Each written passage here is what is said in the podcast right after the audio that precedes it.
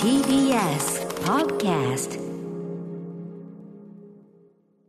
時刻は6時30分になりました。4月27日月曜日、ラジオ同期の方もラジコ同期の方もこんばんは。TBS ラジオをキーステーションにお送りしている大型カルチャーキュレーションプログラム、アフターシックスジャンクションパーソナリティの歌丸です。そして、月曜パートナーの TBS アナウンサー熊崎和人ですここからはカルチャー界の重要人物を迎えるカルチャートーク今夜のゲストは映画評論家特殊翻訳家の柳下喜一郎さんですはい、ご無沙汰してます。もうご無沙汰です。お元気でございますかなんとかコロナもかからず。ねえ、はい。まあ、無事でね。あと、まあ、映画秘宝もね、無事復活してあそうですねというのもありますからね。はい。ということで、柳下さん、本日はどのようなお話をしてくださるんでしょうか。はいまあ、その、えーコロナ禍での地方映画がどうなったかという話と、あと、まあ、今年の、えー2020年上半期ベスト映画、私の選ぶ。ベストベスト普通の普通の映画じゃないでしょはい、まだっあ、てベストちょっと変わった 映画。はい。ちょっとかな。 はいちょ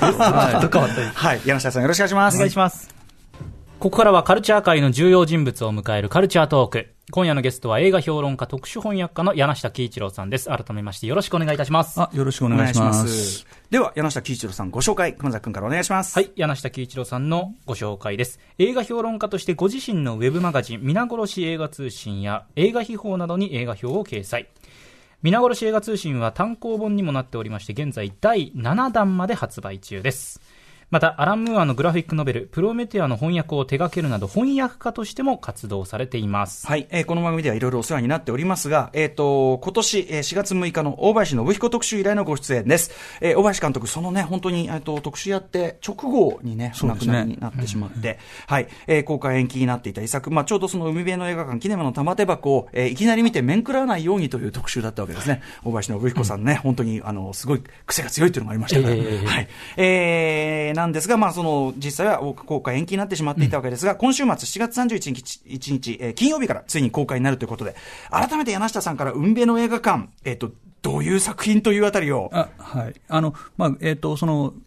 いきなり海辺映画館を見て、めまいを起こさないための特集みたいええなことだったんですけど、はいはいはいまあ、めまいを起こせと。あむしろねむしろ、もうあの頭がめ、頭がくるくるするぐらいの勢いで、えー受け止めてほしいというぐらいの、まあ、本当に、やっぱ大林さんって破格の映画じゃないですか、普通の映画じゃないんですよね、やっぱりそこはね。であの今回は、今回って最後の映画っていうことを、多分大林さんもすごく意識なさって作ってたんで、まあ多分自分のこれまでのことを、あのまあ、自伝的な部分もそうですし、えーしょ一番そのファンが好きだった、その尾道時代の、まあ尾道三部作と言われる三三本に対してもそうだし、そういうその、えーこれまで割と避けてきたような、あのまあ、自伝的な部分もそうだし、っていうのを全部こうあの盛り込んで、えーまあこ、まさにこれが大林信彦なんだっていう映画になってたと思うんですよね。はいうんなのでし7月6日のね、あ4月6日の時点ではちょっとこう、あのーちょっとその表現ははばかられたんだけど、はいやっぱ正直僕最初に拝見した時に感じたのは、うわ、もう完全に衣装のようだっていう、こう、うんのはすごく感じたんでうんうんうんう、んまさにその覚悟を持ってっていう部分ですもんね。うんで、まあ自伝的要素という意味でもね、のそうですねずっと、その梅の映画館ってまさにその、ずっとこう、なんていうの、映画を見る前から映画を作ってきた大林さんという、はいうんその特殊な映画監督というか、じあの自分の家がそれ映画館だったっていうね、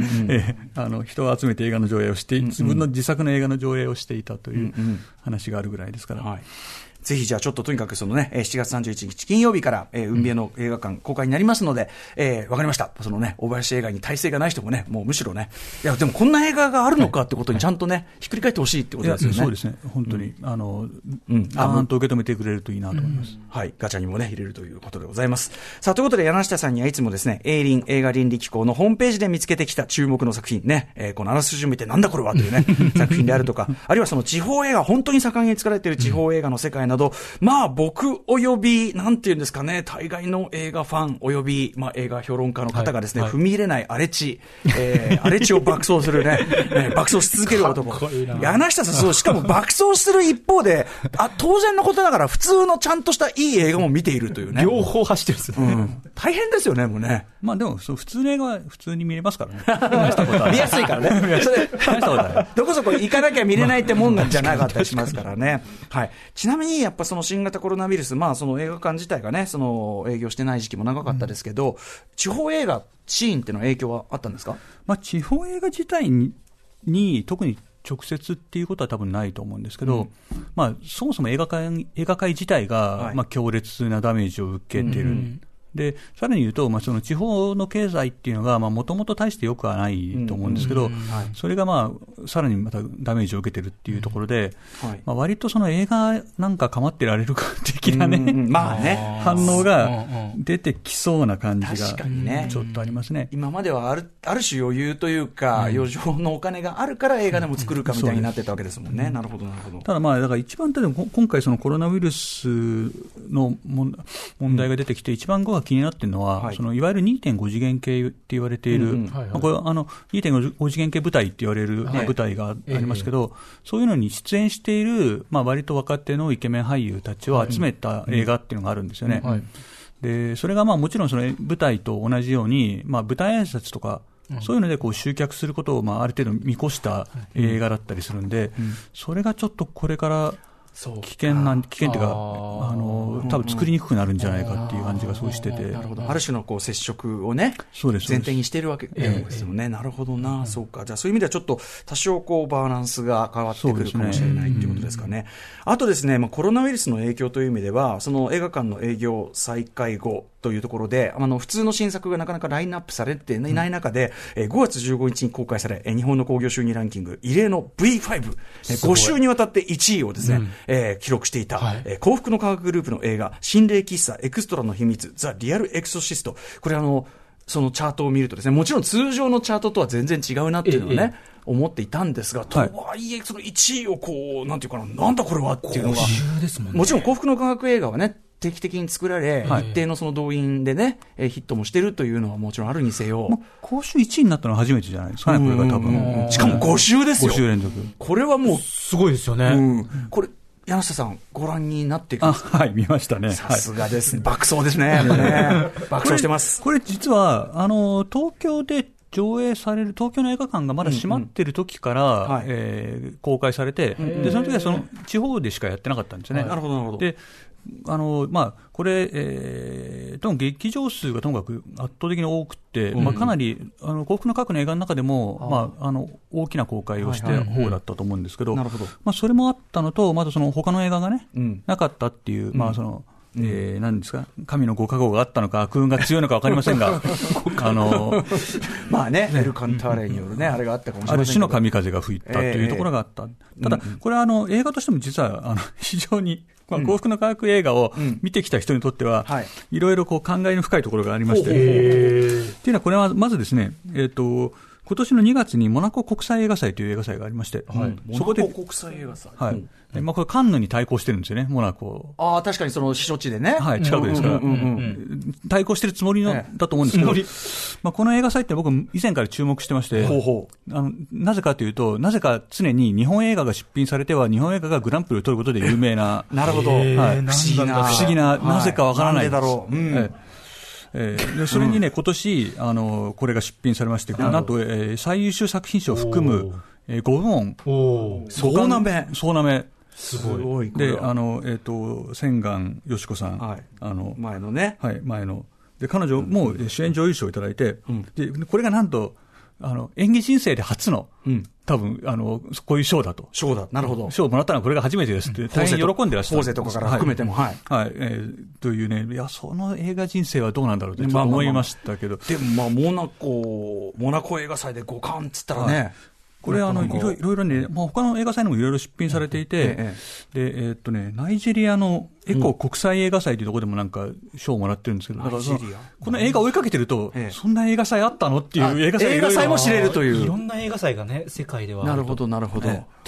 で、実際、これご覧になっていかがでしたんですかあこれはね、あのね、何がすごいって、撮影がすごいんですよ。撮影。はい、さし撮影がね、えー芦沢明子さんって、あの黒沢清の映画をずっと、最近、黒沢清とずっとコンビを組んで有名な、あのメーカーキャメラマンがいるんですけど、はいはいえーあの芦沢さんが撮影で、ええうん。やってて、でもあの美術美術とか衣装とかの含めて、スタッフがね、超ベテランが揃ってて、あ、ちゃんとしてる。 実はちゃんとしてるんほうほうほうほうです。で、なんでそんなことになったのかっていうのはよくわからないんで逆すにけ言うと、ど。今まではちょっと違ったわけですもんね。まあ割とまあテレビっぽいというなるかほ、どねあの割とフラットなし照明でまあフラットに撮っちゃうみたいなのが多かったんですけど、今回、だからそういうところで、えーまさか、そんな、えー本当の日本映画がある意味支えてきたですね、えープロの方とかが参加してるのが、ちょっと、えーびっくりしましたね、まあ、それは日本映画界の問題なのかもしれないんですけど、まあ、そっか、そこに、で仕事を、まあね、しでしてたら得なかったのか、何なのか分かりませんけど、ううんんうんうん。そういうのがあったりもしするんで、まあ、そこら辺はちょなかなかね、えーお金も使ってる感じだし、面白かったですね。それがね、あの、5週連続1位っていうとそうこなろんもね、ですだからある意味、だからそのお金も使って、スタッフも集めて、んえー気合を入れた映画なんですよね、でこれ、まあいろいろ気合をあの、幸福の科学的には気合を入れるなきゃいけない理由がいくつかあって、あのまあ、まあ有名どころではその、有名どころというか、まあ、一番の理由は、あのまあ、幸福の科学の親子喧嘩というか、お家騒動がありまして、はいはいあれでその、まあ、ずっとこの幸福の科学の映画路線をやっていたあ息子のですね、えー大川博さんが、まあ、あの幸福の科学を離脱して、今、ヒロシって名前で、あの、YouTuber からなってると思うんですけど、えー、そうなんですね。はい。まあ、りまあ、彼離脱したんで、まあ、それを、一応彼がまあほぼ中心メンバーとしてやってたんで、ああ、そうなんだ。で、どうしてもまあ、あの、こ今回は成功させなければならないというところではあったんじゃないかな。逆にでも今までのその映画的中心がいなくなって、だからこう、ベテランスタッフとかちゃんと呼んできてやったっていうのまが、あ、やったんですかね。えうえんある意味、こう、クオリティ的にはちょっと底上げになった。まあ、そこに関しては、たただこれこれ、これはですね、幸福の科学映画って常につきまとう問題があって、これ、まあ一応あの、ホラー、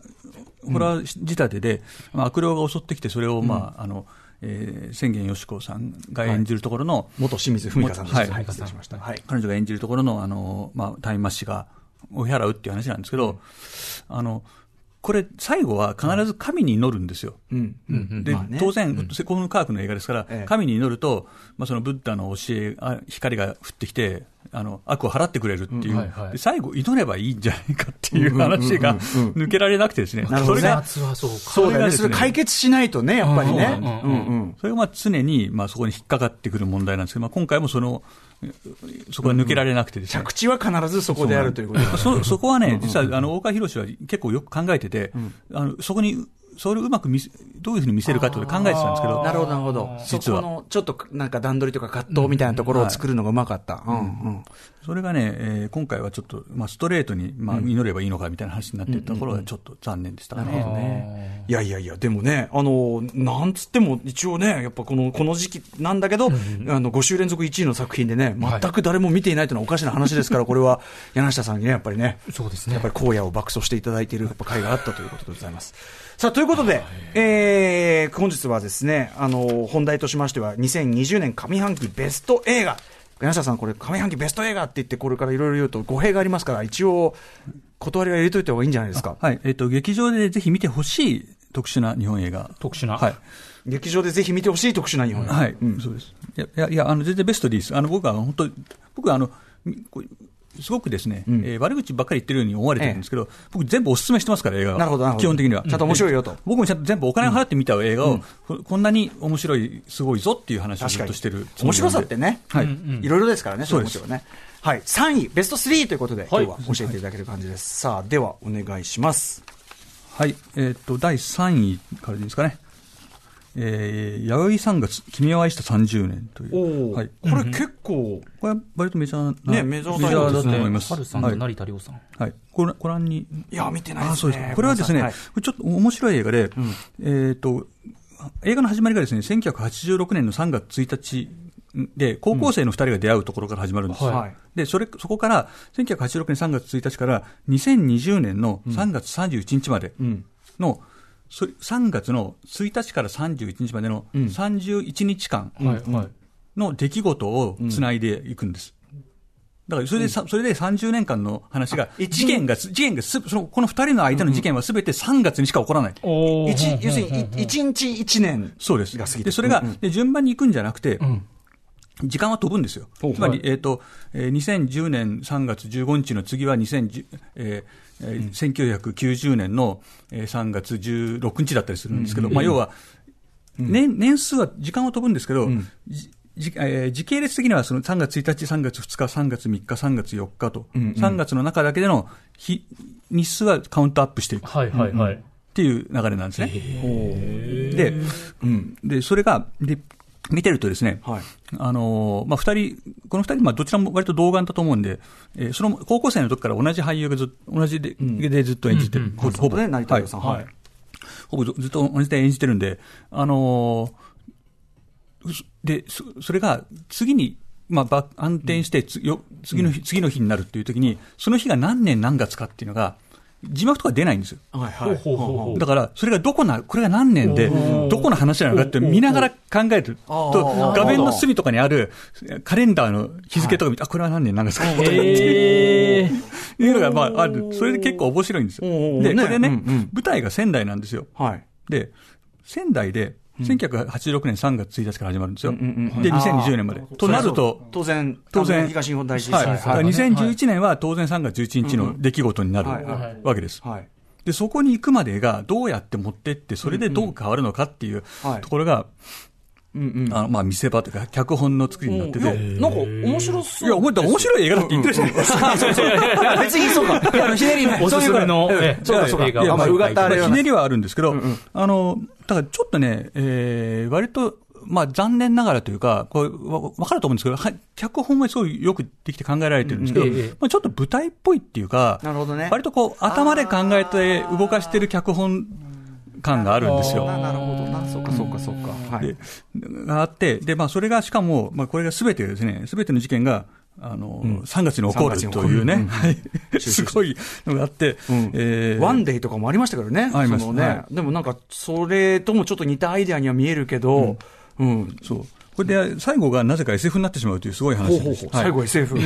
っていうのは、その2020 2020年の3月に当然公開されたんですけど、はいはいされたんですけど、2020年3月っていうのは、これで作られていたような時期の東京ではなかったんですよ。そういうことか、もうその3月30日ですよって出されても、もうパ俺らにはパラレルワールドにしか見えない。誰もマスクしてねえじゃないかなってるいう。ほど、なるほど、なるほど、なるほあど。ーなる結果ほどそうなってしまったと。これはじゃあ計らずもの部分でもあるというね。あはいわ、かりました。3位は、えー、弥生3月、君を愛した30年でございました。結構ビッグタイトル。はいえー続きまして第2位、はい、えー、ラストレター。ビッグタイトル。はい、これも、はい。これご覧になってらっしゃる見てない。あ、そうですか。これはね、大変すごい映画、あの、見てない人はみんなね、えーまあみんな、あの、いい話なんでしょっておっしゃるんですけ岩ど。井俊二さんはい。これあの、本当に頭のおかしい話で。そんな風には見えないですけどはね、い、このこ。れはね、えっと、松たか子さんが、あの、はい、えーお姉さんが亡くなっちゃって、で、お姉さんのふりをして、あのお姉さんの同窓会に行くんですよね。はいはい同窓会に行くと、そこで、えーおお姉さんと昔付き合っていた、あの、福山雅治さんから、あの、あ、お姉さん、あの、君久しぶりに会えて嬉しいって言って、言われて、で、舞い上がって、お姉さんの、死んだお姉さんのふりをして、福山さんに手紙を書くんですよ。で、手紙を受け取った福山雅治は、まあ、あの、当然返事を書くんですけど、はいまあ、でも、どこに送ってるかわからない。か彼女はだってしもう死んでる、死んでますから、あの、ふりをして書いてるんだけど、住所とかもちろん書かない、書けないんですね。でしょうがないんで、実家に送るわけですよ。はい実家に送ると、その実家でそれを受け取ったのが、その、えー、姪っ子、まあ、えー死んだお姉さんの娘であるところの、広瀬すずなんですけど、この広瀬すずが、あ、お母さん宛てに手紙が来た。じゃあ私もお母さんのふりをして手紙を書こうって。なぜかこの世界では、他人のふりをして手紙を書くことに全く誰も、両親のあれがない。ツッコミがしかも違う、ね、二人が。そうなんです。が来て、で、それを見たらさすがに福山雅治が、これおかしくねえかっていうことに気づくっていう話なんですけど、